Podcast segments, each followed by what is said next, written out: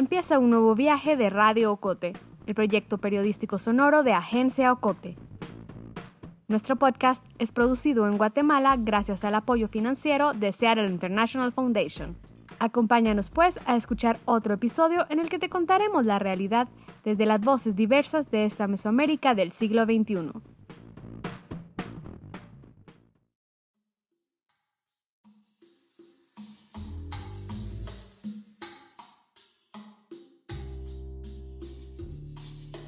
No me han dicho aún nada. Lo que sí me han hecho es como que llamarme, preguntarme cómo estoy y que no salga de mi casa. De vez en cuando preguntan eso por mí, pero aún no me han dicho nada. O sea, ahorita muchos esperan eso, porque están esperanzados de que termine todo eso y que los llamen. Pero muchos van a tener la sorpresa de que ya no.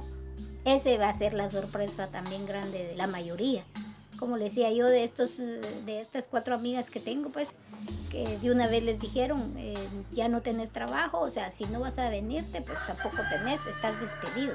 Eso es algo injusto también, pues, para todos los guatemaltecos. Ella es Elizabeth Tambriz. Elizabeth podría llamarse Ana, María, Emilia, Guadalupe, Norma Valentina o Matilde. La pandemia del coronavirus ha traído enfermedad y muerte, pero además se ha contado ya hasta la saciedad, nos arroja una crisis económica global. Millones de despidos en el mundo. Pero, ¿qué pasa con las personas que viven en la cuerda floja del trabajo informal? ¿Qué sucede con quienes no tienen el respaldo de un empleo en el sector privado o en el sector público y a quienes el Estado siempre les ha ignorado? Elizabeth es solo un fractal en el sistema. Pues antes del coronavirus para mí todo era una bendición, ¿va? Porque podíamos salir a trabajar. Y todos ahí sí que sin, sin pensar en lo que iba a venir. Grabamos este episodio el 13 de mayo del 2020. Soy Alejandra Gutiérrez Valdizán, periodista de Agencia Ocote de Guatemala. Este episodio de Radio Ocote es parte del proyecto colaborativo Otras Miradas, en el que periodistas de varios medios de Centroamérica y México nos unimos para investigar y narrar las historias de la región. El nombre de este episodio, La raza de los vulnerables, me lo dio Matilde, uno de los protagonistas de la historia coral que contamos hoy. Ellos son los vulnerables, los trabajadores informales que viven siempre en la cuerda floja y que ahora, con la pandemia de la COVID-19, están al borde del precipicio. A la preocupación de no contagiarse, se suma la angustia de no tener que comer. Decidimos visitar la comunidad de las Mercedes. Era el microcosmos de lo que están viviendo miles de comunidades más en Guatemala y en la región.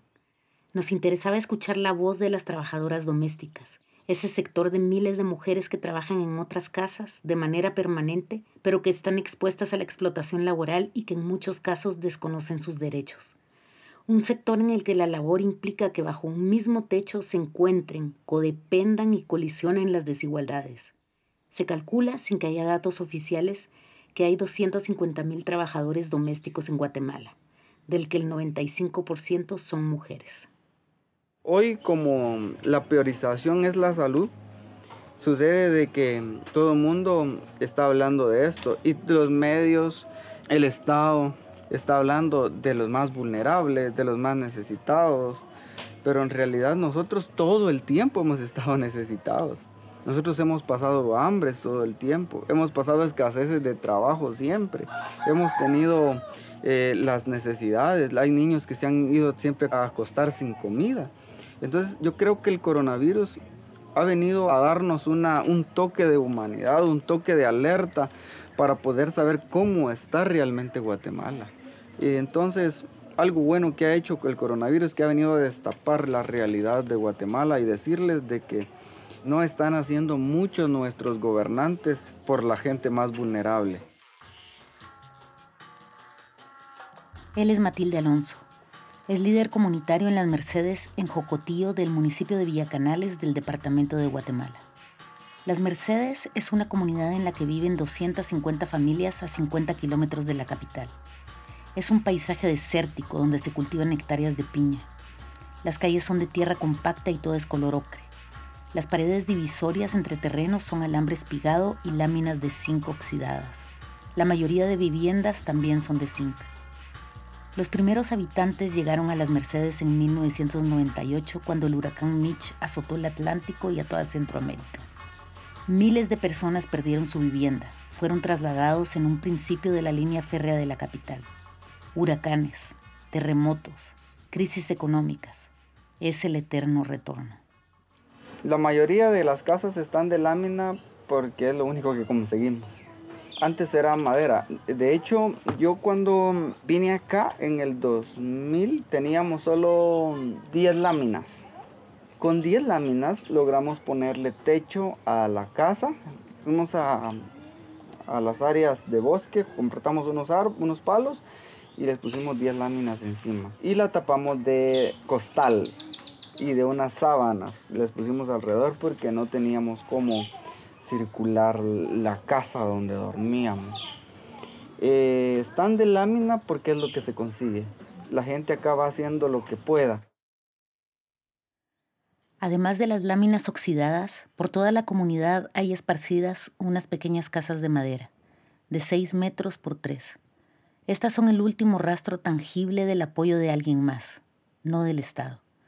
Aunque años después la misma comunidad gestionó el alumbrado eléctrico y el agua potable.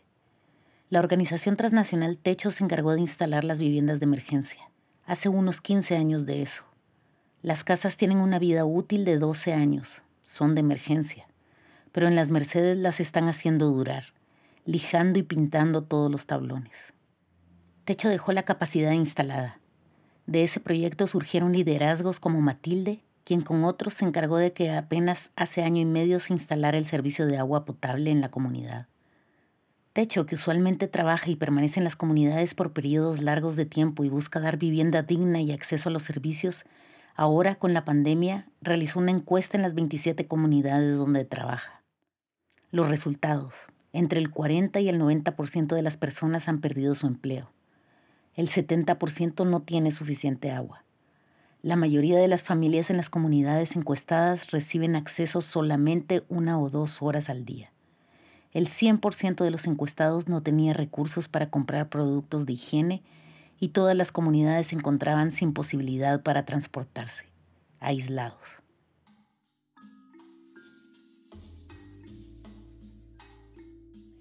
El asunto es que ya sea que seamos trabajadores de piña, ya sea que seamos trabajadores en construcción, en, en ama de casas y todas esas ramas somos informales. O sea, si la empresa para o ya no tiene cómo financiarse o poder seguir, nosotros no trabajamos. Entonces nos afecta a todos.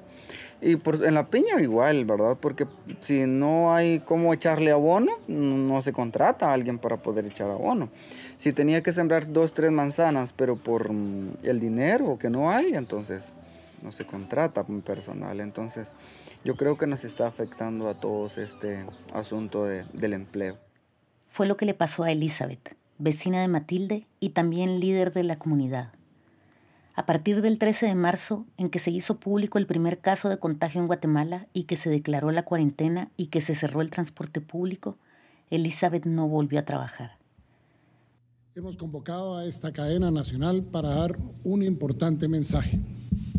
Pero sobre todo asumamos este mensaje con tranquilidad.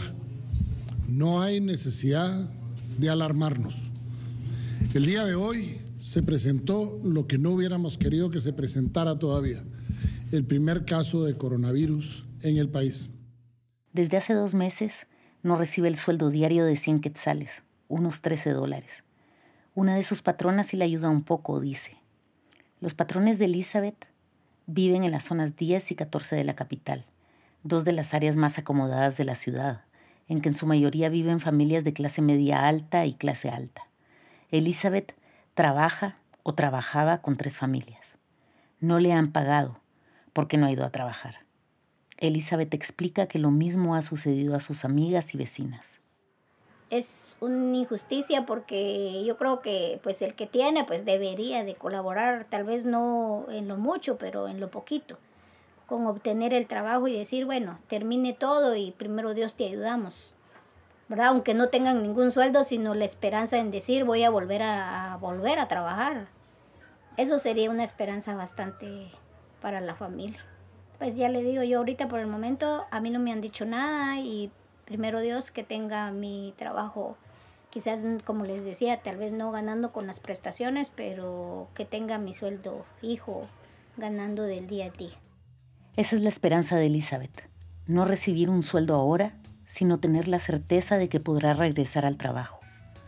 Es lo que ella sabe hacer. Trabaja desde los 12 años, cuando dejó a su familia en Mazatenango para ir a trabajar en la capital.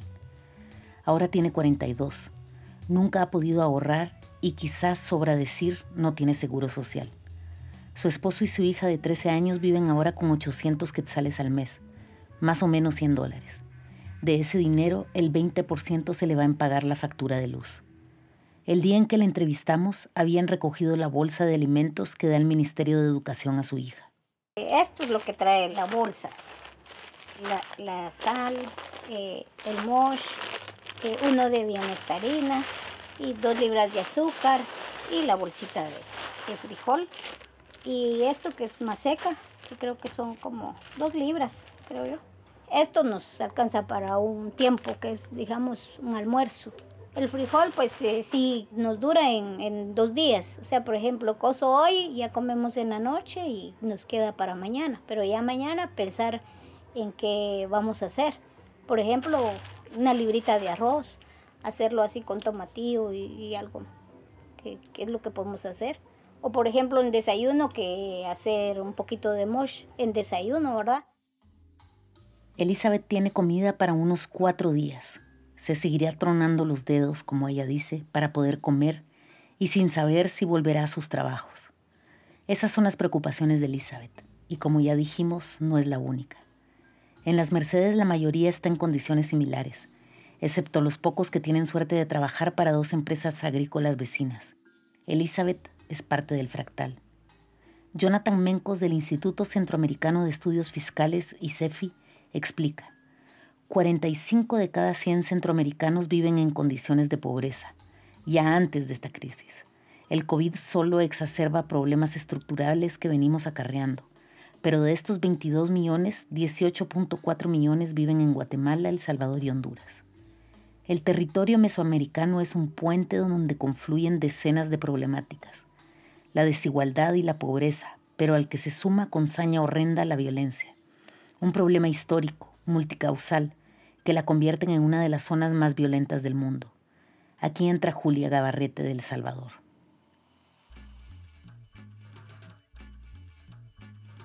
Hola, ¿qué tal? Yo soy la periodista Julia Gabarrete Escribo para la revista Gato Encerrado, un medio salvadoreño de periodismo de investigación. También escribo historias humanas de temas sociales, de género, de migración, economía y formatos también.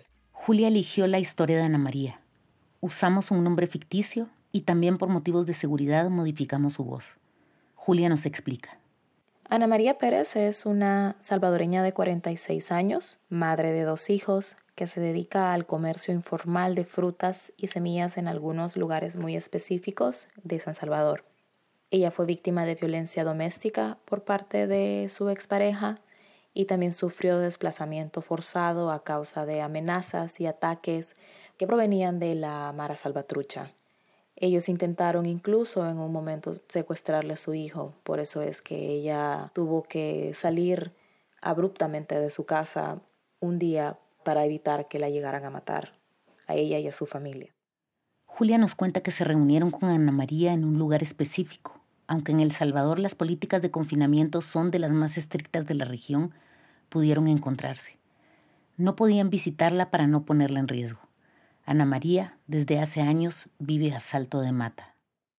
Soy una vendedora informal y trabajo de 4 de la mañana hasta 3 de la tarde para obtener algo vea, para sobrevivir, aquí estamos sobreviviendo. ¿Y la pandemia cómo la está sobreviviendo? Crítico, o sea, una situación muy lamentable. Para mí, digamos, no digamos para otras personas. Antes de este, yo trabajaba con cafetera. Sufría violencia con mi papá y mis hijos, me separé. Desde allí empecé yo a ver cómo me la ingeniaba y así empecé como el trabajo informal, ¿verdad? De ahí, de todo lo que cayera. Empecé a vender pupusas, hamburguesas. O sea, la misma situación me hizo aprender hasta ahora. Eso ha sido mi trabajo, mi sostén. Es muy duro porque al principio yo no sabía qué es lo que iba a hacer.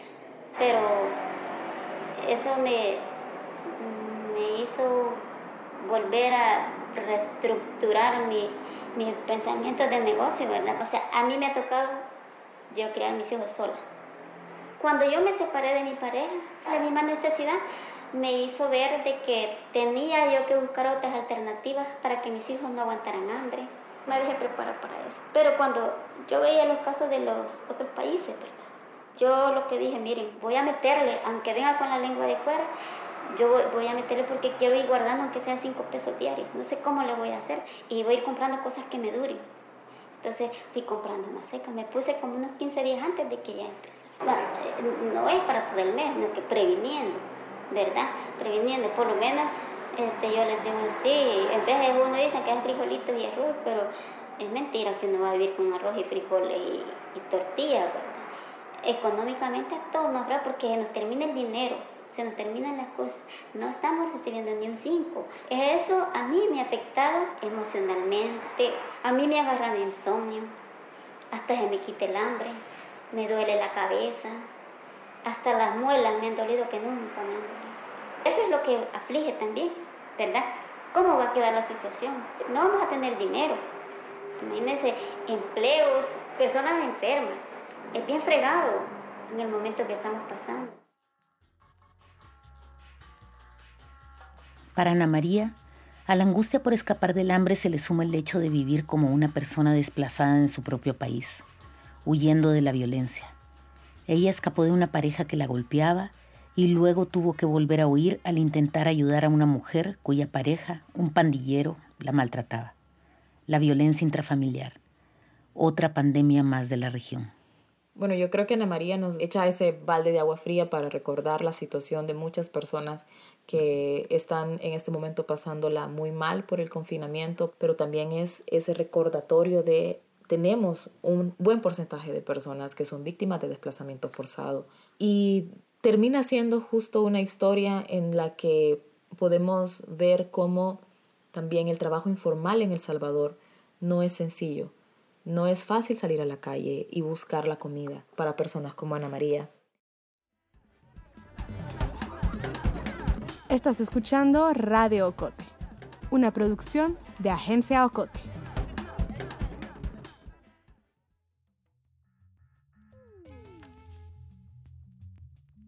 Las medidas para evitar el contagio masivo han sido disímiles entre los países de Mesoamérica.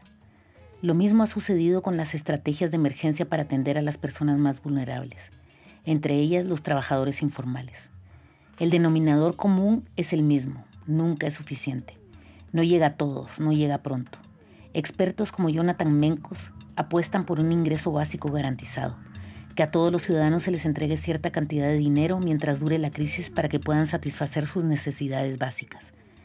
Pero el Estado responde lento y nunca es suficiente. Y sí, las respuestas son disímiles, pero en el caso de la COVID-19, el gobierno que ha recibido más críticas es el de Daniel Ortega, en Nicaragua. Bien, mi nombre es Houston Castillo, yo soy periodista nicaragüense que trabaja actualmente para el medio digital Nicaragua Investiga, que surgió a raíz de la crisis sociopolítica de 2018.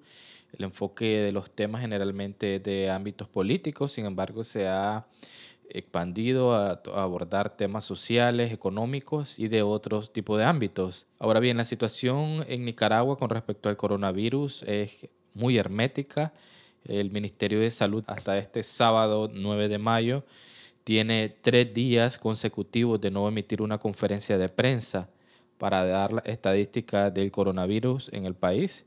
Prácticamente Nicaragua está ciega con respecto a las cifras del coronavirus y el último reporte indicaba que habían 14 personas contagiadas. La respuesta del Estado hasta el momento ha sido total negligencia. Ha habido muchas críticas de la comunidad internacional por el manejo de la pandemia en el país. Hasta el momento no ha habido ninguna estrategia para eh, hacer frente a, esta emergencia sanitaria. El mismo presidente de Nicaragua durante una comparecencia, luego de haber desaparecido durante un mes, dijo que en Nicaragua eh, el trabajo no podía frenarse, que quien no trabajaba no comía y que el país no podía detenerse porque si se detenía moría el país. Y lo mismo han replicado sus funcionarios, los diputados en Nicaragua han dicho de que no va a haber ningún tipo de ayuda económica en estos momentos para apoyar a los trabajadores que están en el sector informal. En medio de esta pandemia no se ha dejado de trabajar, porque aquí si se deja de trabajar, el país se muere. Y si el país se muere, el pueblo se muere, se extingue. En ese ambiente de opacidad, de negación de los hechos, se siguen moviendo cientos de trabajadores informales. Houston explica. La entrevista yo la realicé en el mercado oriental, uno de los mercados más grandes, no solo de Nicaragua, sino de Centroamérica. Fue buscar la historia de una joven de 20 años llamada Norma Valentina Calero. Tiene dos hijos. Y me impactó mucho porque se encontraba en una zona central del mercado oriental en Managua no tenía ninguna protección, no tenía ninguna cobertura y estaba vendiendo abuelada. Yo la elegí a ella porque me pareció que era la representación de la, de la vulnerabilidad que tiene este sector informal en el país. Ella no tenía ningún tipo de protección, no tenía guantes, no tenía alcohol y estaba manipulando dinero, estaba sirviendo eh, las aguas que estaba vendiendo, ella vende abuelada y me comentaba que tenía un día de haber iniciado en esa venta de volada, porque anteriormente trabajaba en comiderías, trabajaba lavando ropa, sin embargo, debido a la situación en el país, decidió eh, dedicarse a la venta de volada porque me dijo que había menguado las ventas. Ella es Norma Valentina. Estamos en Managua. Trabajo en el mercado de la edad de nueve años y salía con mi madre a vender este, limpiones. Nos levantamos a las 4 de la mañana, a las 5 estábamos en el mercado y ya como al mediodía ya estábamos aquí. Con las compras de la comida, porque si uno no trabaja, uno no tiene alimento para su hogar y así uno tiene que mantener a sus hijos. Hoy mi primer día en el mercado, estoy aquí presentándome con ustedes que estuve vendiendo agua. Me impulsa a trabajar eh, que yo tengo dos criaturas, le ayudo a mi madre, y pues si uno no trabaja, no come. El trabajar es lo único y lo necesario que está entre nosotros los nicaragüenses. Es que si nosotros no trabajamos, no comemos. Aunque se vengan tempestades, mortandades y todo eso, uno no deja de trabajar porque no tiene que dejar de trabajar para llevar el alimento a su hogar son personas que aparentemente están olvidadas por el Estado e incluso por el mismo sector privado. Estas personas ya tienen trazado incluso el lugar donde van a ser asistidos por un doctor, el hospital público donde ellos van a ser asistidos, están conscientes ellos, al igual que sus hijos, de las consecuencias que podría tener trabajar en uno de los mercados más populosos, más visitados de Nicaragua.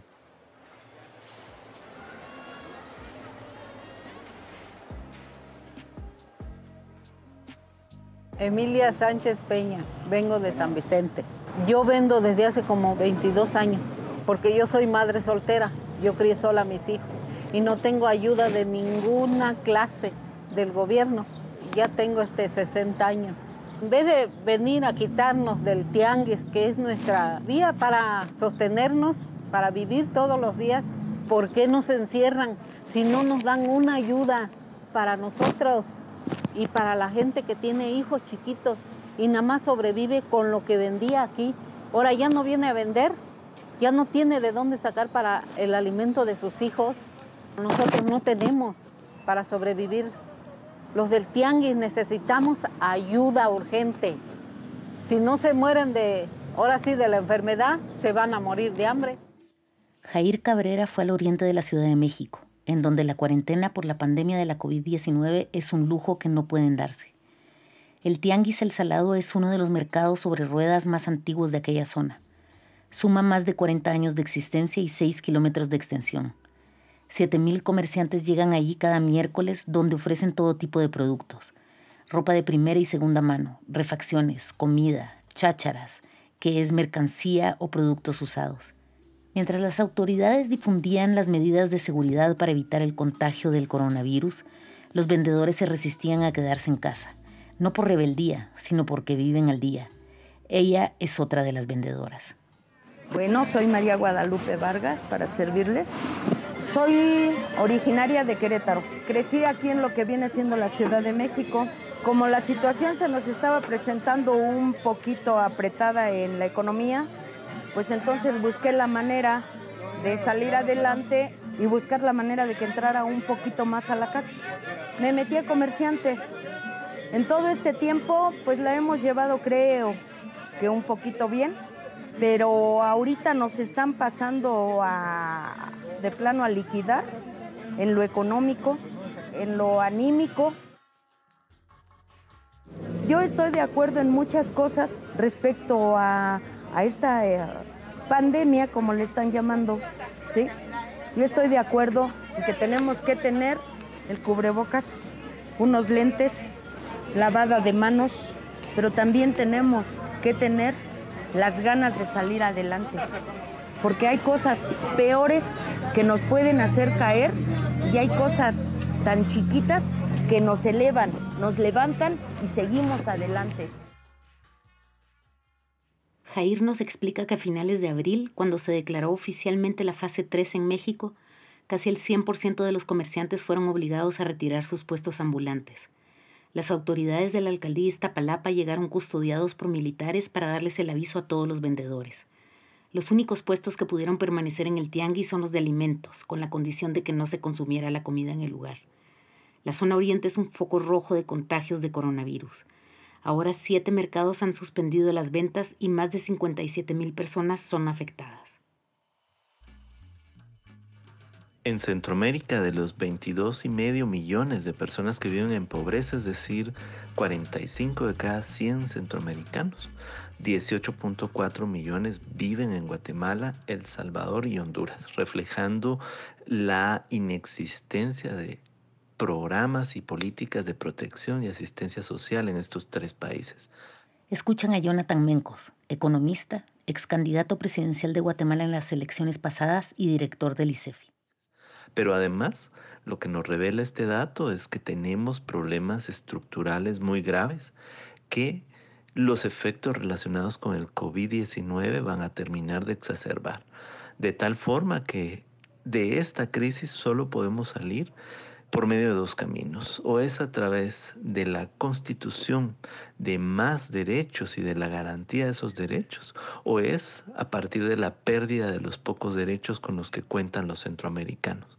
El enorme reto está en proponer una alternativa que garantice derechos y que reequilibre las responsabilidades en Centroamérica, principalmente en cuanto a la administración y el rol del poder público problemas estructurales, abandono del Estado, sobrevivir. De esto se trata para las personas que trabajan en la informalidad. Así lo resume Matilde, el líder de las Mercedes en Guatemala. Hay un sentimiento en la raza más vulnerable, y es que yo siempre he dicho, no escogimos dónde nacer.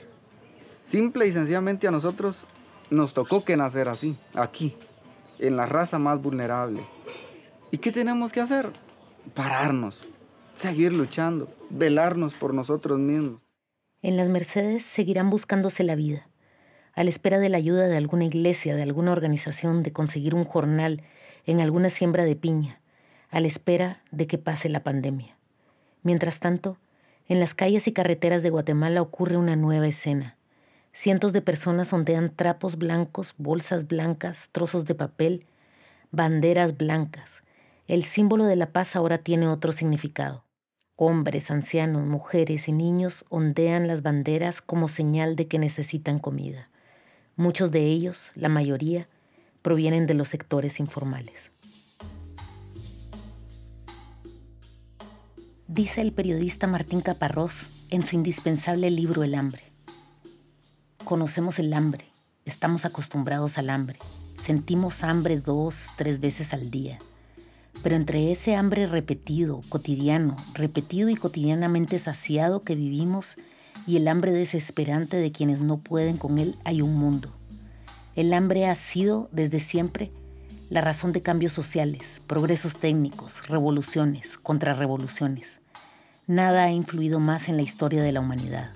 Ninguna enfermedad, ninguna guerra ha matado más gente. Todavía Ninguna plaga es tan letal y al mismo tiempo tan evitable como el hambre.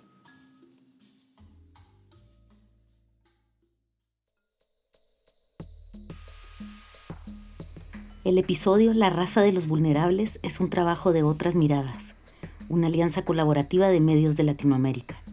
En este episodio trabajaron Julia Gabarrete de Gato Encerrado de El Salvador, Houston Castillo de Nicaragua Investiga y Jair Cabrera de México. En Guatemala, por Agencia Ocote, trabajamos Julio Serrano y Alejandra Gutiérrez en las entrevistas y el guion, con edición y coordinación de Octavio Enríquez. Esta es una producción de Agencia Ocote. La edición y diseño sonoro son de José Monterroso, la ilustración de Maritza Ponciano y la música es de Juan Carlos Barrios.